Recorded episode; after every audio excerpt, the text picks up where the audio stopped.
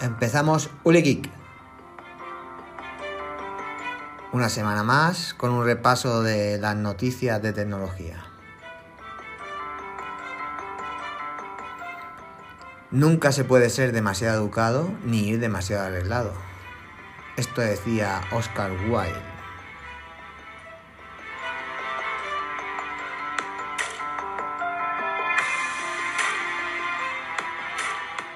En una clara alusión a, que en la mesura está la virtud.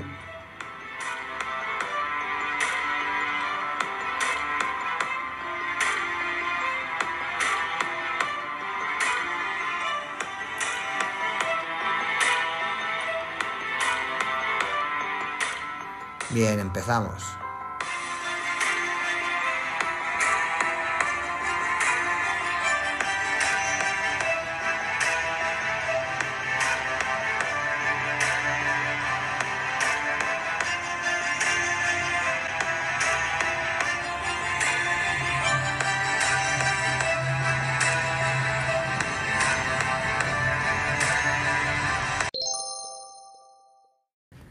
Empezamos con la noticia de Airbnb. Y es que Airbnb ha decidido retirarse del mercado chino. Airbnb decide retirarse de, China alegando las políticas que está siguiendo el gobierno chino con el COVID y las dificultades que está teniendo para desarrollar su, su negocio.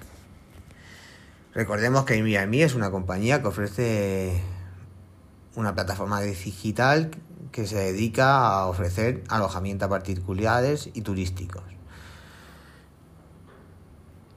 mediante la cual los anfitriones pueden publicar y contratar y arrendar sus propiedades. Bueno, Airbnb es de las aplicaciones más conocidas para tanto para viajar como para alquilar tu vivienda si es que estás interesado en alquilarla. Bien, y se retira de China alegando pues las políticas tan restrictivas que está teniendo el gobierno chino respecto al COVID y todo lo que está conllevando esto para su negocio. Está claro que esto para el negocio del turismo pues es un, es un gran lastre. Pero ¿qué hay detrás de, de la salida, además de esto, de, de Airbnb de China? Bueno, pues la verdad es que en China se están imponiendo las super aplicaciones. No sé si estáis al corriente de lo que son las super aplicaciones, pero, pero es lo que se está imponiendo en China. ¿Y qué es una super aplicación? Voy a intentar eh, desarrollar lo que es una super aplicación. Bien, estamos acostumbrados a tener en el teléfono muchas aplicaciones. Una, por ejemplo, para alquilar apartamentos como sería Airbnb o WhatsApp para mensajes, Amazon para compras y una para hacer deporte, otra para para mirar las noticias, o sea, tenemos millones de aplicaciones en el teléfono. Otra de servicios para ver la televisión, otra para relacionadas con la comida, eh, bueno, ya sabéis, tenemos un montón de aplicaciones y cada una la usamos para una cosa. Bien, ¿y qué, qué son las super aplicaciones? ¿Qué es lo que se está imponiendo en China actualmente? Pues sería una, una aplicación sola, que en una aplicación sola te englobara todo. Que tú abrieras una aplicación y en esa aplicación puedas tanto comprar, como planificar tu viaje, como alquilar tu coche, como, aquí, como alquilar una vivienda para irte de vacaciones, como ver la televisión, como tener una guía de meditación. Digamos que en una, en una sola aplicación eh, lo englobaría absolutamente todo. No tendrías que tener una aplicación para cada uso, que es lo que estamos habituados a tener normalmente. Bien, pues además de las políticas tan restrictivas que está teniendo el gobierno chino, la, el éxito de las super aplicaciones en China, pues también se está llevando por delante a muchas otras aplicaciones. Comparado en el mundo del comercio, pues sería como la aparición de los centros comerciales o los supermercados. Antes estábamos habituados a ir a las tiendas de barrio. Cuando yo quería comprar mm, productos de limpieza, iba a droguería. Si quería comprar carne, iba a carnicería, pescado a pescadería, pan a la panadería. Bien, desde que salieron los supermercados, eh, todos estamos viendo que las tiendas de, de, barrio están desapareciendo, están quedando algunas especializadas, está claro, siempre van a quedar, pero lo normal es que el grueso de la gente vaya a supermercados o a los centros comerciales. ¿Por qué? Porque le es mucho más sencillo desplazarse a una tienda y allí adquirirlo todo y no tener que ir como antiguamente de tienda en tienda comprando los productos. Se pierde mucho menos tiempo y además estas grandes superficies como los centros comerciales o, los supermercados tienen la capacidad de tener, debido a su volumen, menos ganancias por cada producto que venden. Entonces, por norma general, que no digo que siempre sea así, pero, pero por norma general, tanto en las grandes superficies como en los supermercados, suele haber un precio más bajo de, de los productos. Pero es por la propia idiosincrasia de los negocios. Claro, no es lo mismo ser una tienda de barrio o ser una gran cadena y poder permitirte eh, bajar tu límite de, de ganancias. Bien, pues esto que hemos estado viendo a nivel de calle, que estamos acostumbrados a ver que en los últimos años muchas de las tiendas de barrio han ido desapareciendo, eh, a medida que hemos visto cómo crecían las cadenas de supermercados y, grandes almacenes, pues esto mismo se está trasladando a, al nivel de aplicaciones.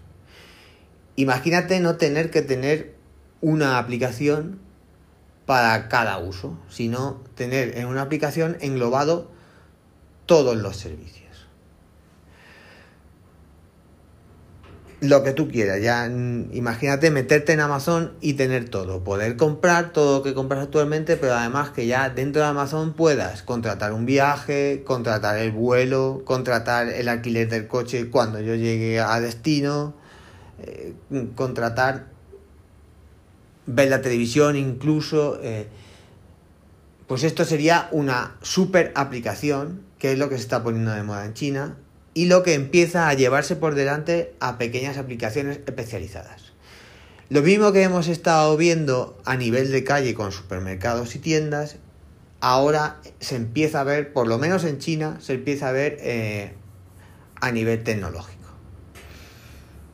Vamos a ver lo que tarda en llegar eh, a Europa y a Estados Unidos. Y vamos a ver si llegan con el mismo éxito que lo están haciendo en China. Todo dependerá de qué empresas implanten estas super aplicaciones y, y si son realmente capaces de ser competitivas y serias. Porque al fin y al cabo, si tú contratas un viaje, en viaje de corte inglés no igual no lo contrata exactamente por el precio, sino lo estás contratando porque detrás de eso te están dando una garantía y una experiencia y una seriedad.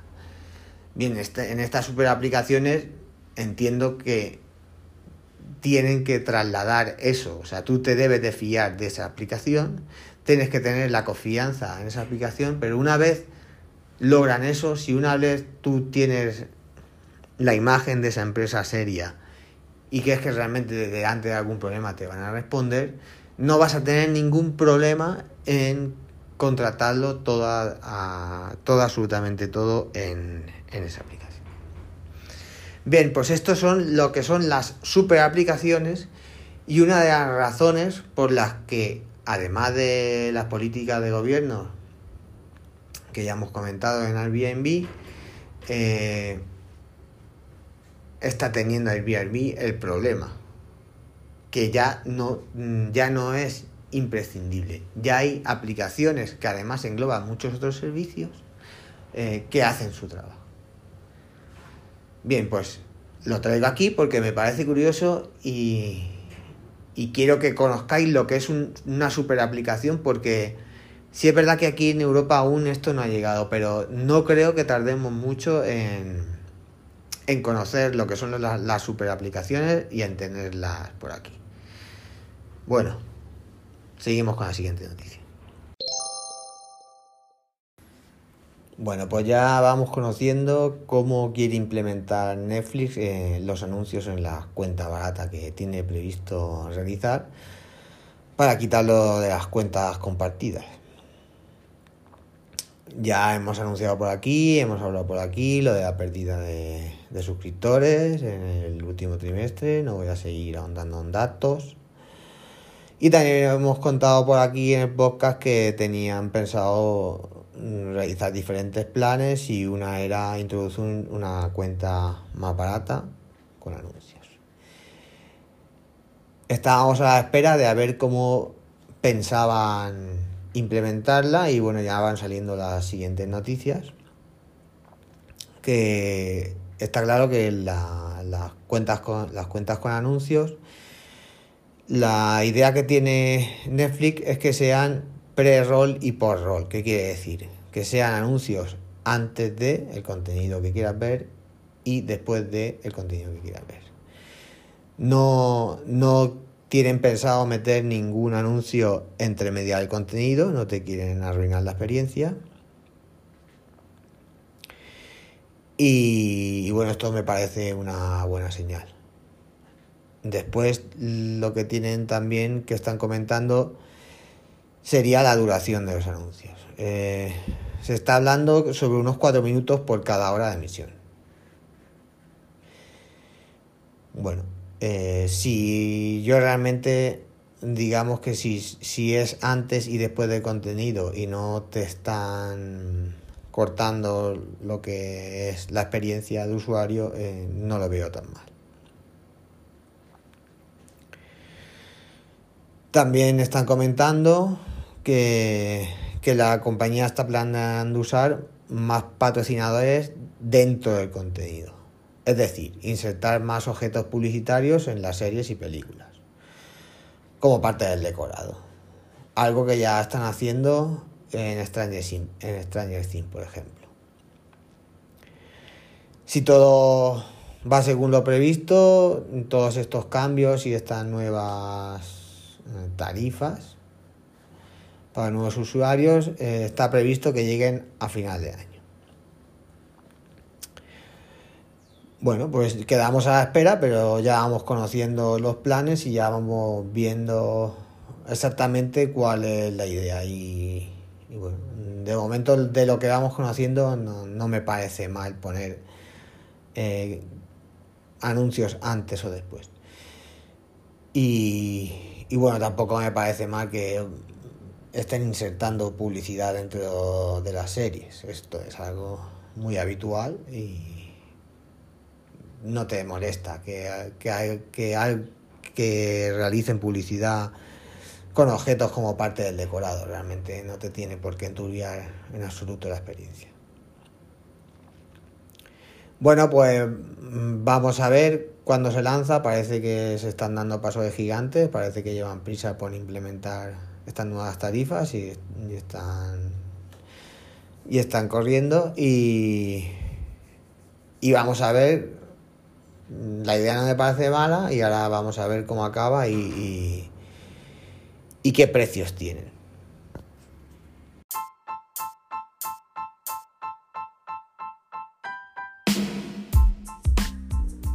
A los niños no les gusta la tecnología.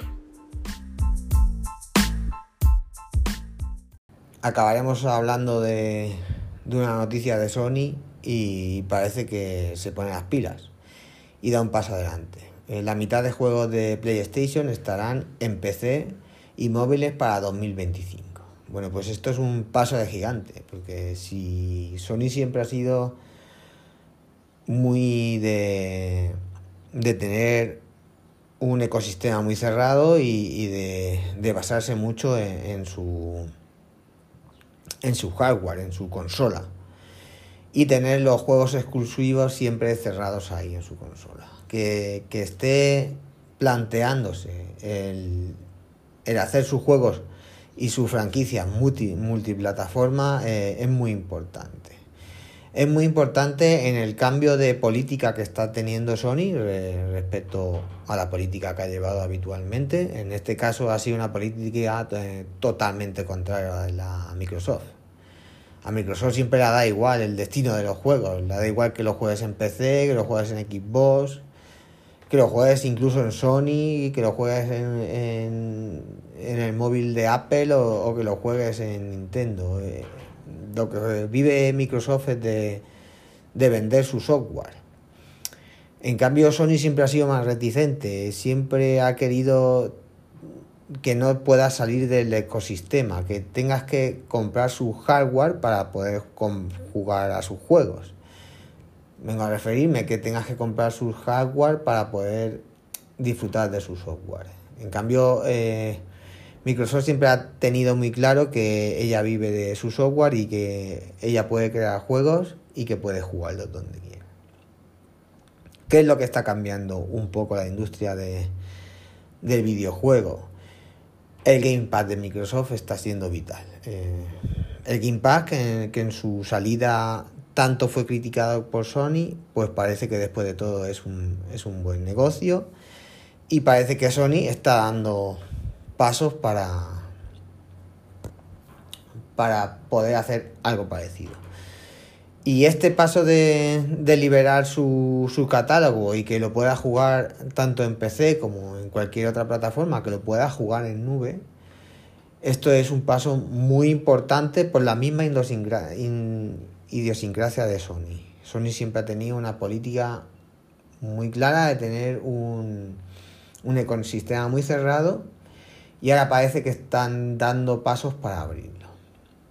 Bien, pues esto es muy importante y con estos movimientos, tanto de Sony como de Microsoft, creo firmemente que esta va a ser la, la última de generaciones de consolas que vivamos.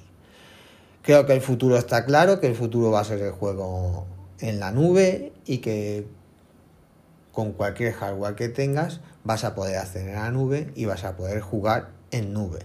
No vas a tener que depender de una consola para jugar a ningún juego. Creo que está claro que con estos movimientos, sumados a todos los movimientos que viene habiendo Microsoft ya hace tiempo, el futuro del gaming está en la nube. Y no vas a tener que adquirir ningún, ninguna consola ni ningún aparato especial para tú poder jugar vas a poder acceder a la nube y vas a poder. Está claro que necesitas tener algún hardware que sea mínimamente aceptable y una conexión buena para poder acceder a la nube y jugar. Pero bueno, como el tema de las conexiones está prácticamente resuelto, eh, creo que con un hardware realmente, aunque sea un poco limitado, vas a poder acceder a la nube y vas a poder eh, jugar al juego que tú quieras. ¿Qué es lo que faltaba? Que Sony diera este paso. Bien, pues Sony ya ha dado su paso y ha anunciado que la mitad de su catálogo se van a poder jugar en la nube. Eh, desde un PC, desde un móvil, desde lo que quieras. Nada vas a tener que depender de tener una consola eh, PlayStation. Por lo tanto, con estos movimientos me aventuro a asegurar que posiblemente esta generación de consolas, tanto de equipos como de PlayStation, vaya a ser la última generación de consolas ya que vivamos. Entiendo que a partir de ahora tú vas a poder acceder a tu nube y vas a poder jugar a tu juego sin necesidad de tener realmente un hardware dedicado a ello, sino que con cualquier hardware que tengas vas a poder jugar. Bien, pues quería traer esta noticia no por lo importante, porque digamos que Microsoft ya lo viene haciendo hace años, pero sino porque me parece muy esclarecedor de hacia dónde va el mercado del gaming. Y el mercado del gaming, sin duda ninguna, va a ser multiplataforma, a que tú puedas jugar desde cualquier dispositivo, que no tengas que estar cerrado a ningún dispositivo en concreto. Y si y si es verdad que Microsoft lo lleva haciendo hace años, eh, Sony ha sido gracia hasta ahora y bueno, ya ha anunciado que va a abrir sus juegos y que vas a poder jugar en PC o móvil. Así que aquí dejamos la noticia como un mero adelanto de lo, de lo que se viene. Bueno, seguimos. Bien, vamos a acabar hablando de, de Mark Zuckerberg y del metaverso. Y es que dice Mark Zuckerberg que el metaverso le va a hacer perder a la empresa dinero durante los próximos cinco años. Que por ahora solo tenemos unos avatares muy básicos y que, y que van a tener que perder dinero de forma significativa para mejorar, digamos, lo que es el metaverso durante estos tres o cinco años. Y que los productos de este mundo virtual no llegarán hasta dentro de unos 15 años.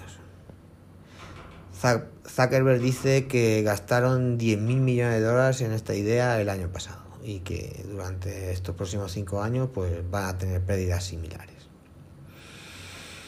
Bien, realmente eh, veo a Zuckerberg muy, muy convencido y muy, y muy seguro de, la idea de, metaverso y bueno, eh, está realizando inversiones realmente fuertes. Eh, por lo tanto, debe estar convencido.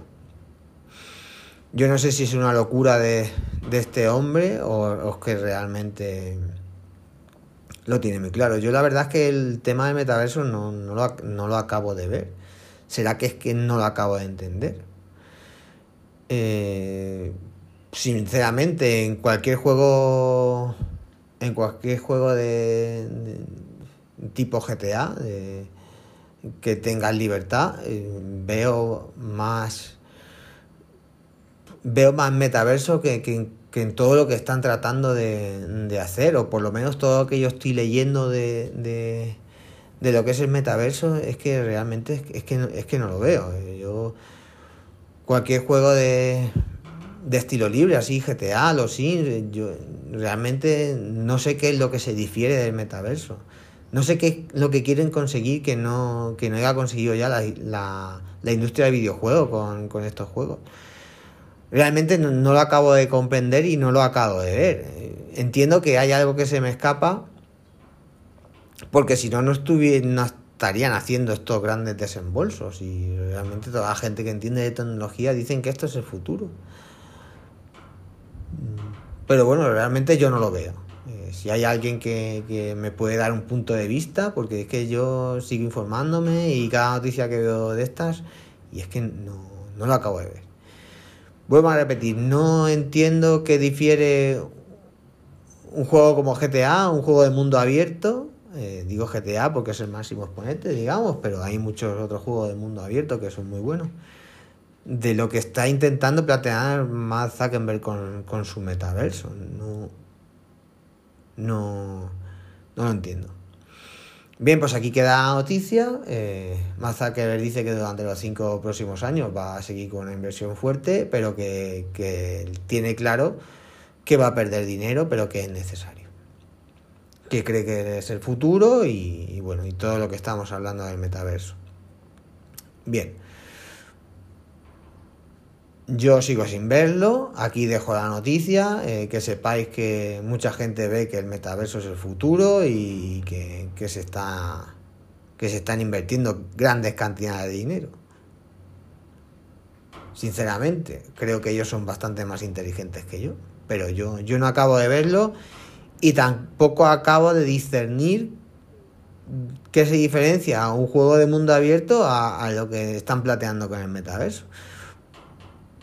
Pero bueno, aquí dejamos la noticia y si alguien tiene alguna idea y me lo puede aclarar, pues, pues que me aclare en comentarios.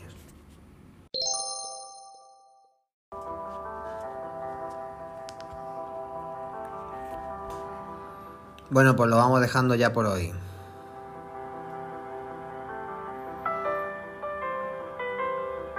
Recordamos nuestra vía de contacto uligeek.gmail.com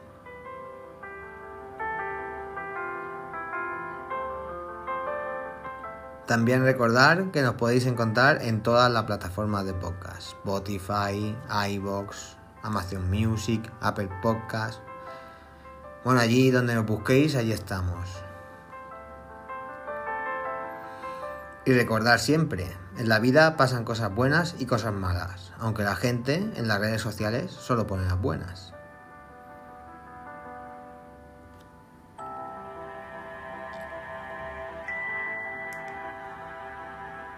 Gracias por vuestro tiempo. Hasta el próximo programa.